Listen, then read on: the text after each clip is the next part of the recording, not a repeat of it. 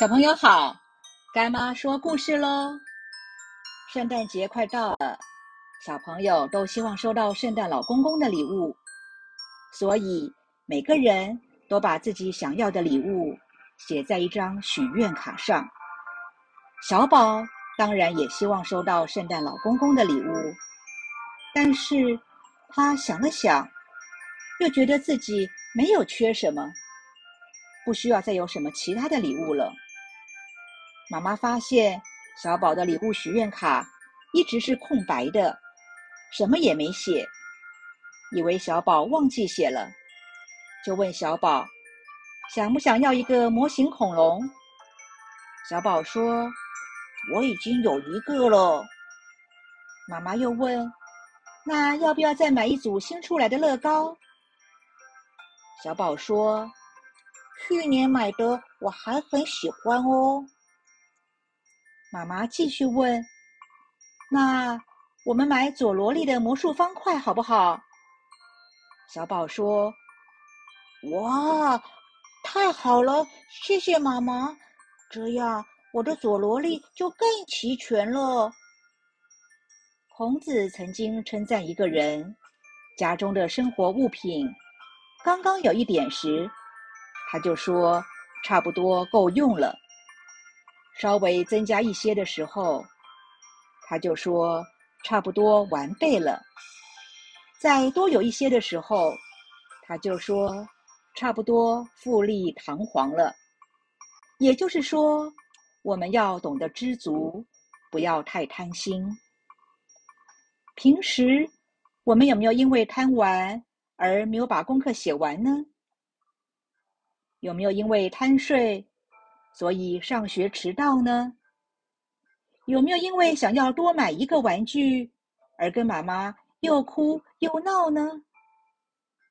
孔子叫我们不要贪心，要懂得知足，要懂得感恩。现在干妈问你：你是一个会知足、懂得感恩的小孩吗？接着是大人的时间。以上是《论语·子路篇》。子谓魏公子荆：“善居士，时有曰：‘苟何矣。’少有曰：‘苟玩矣。’富有曰：‘苟美矣。’贪是很多问题主要的因素。像为什么会变胖？因为贪吃。为什么永远都不觉得满足？因为贪心。贪心不足蛇吞象。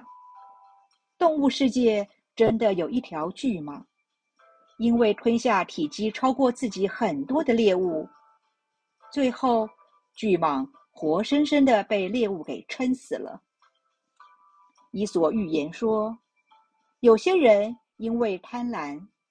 想得到更多的东西，结果却把现在所拥有的也失掉了。我们要知足常乐，就像海伦·凯勒说的：“也许人就是这样，有了的东西不知道欣赏，没有的东西却又一昧的追求。”知足这堂课。绝对是所有人一辈子的课题，尤其在物质世界中，贪婪就像一个照妖镜，把人的劣根性全盘都照了出来。柏拉图说：“贪婪是最真实的贫穷，满足是最真实的富有。”我们人生很多的追求。都是因为我们想要，而不一定是需要的。真正需要的，反而却不是每个人都重视的、追求的。像是陪伴、阳光、干净的空气、干净的水源等等。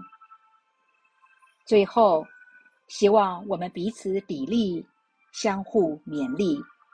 追求真正需要的东西。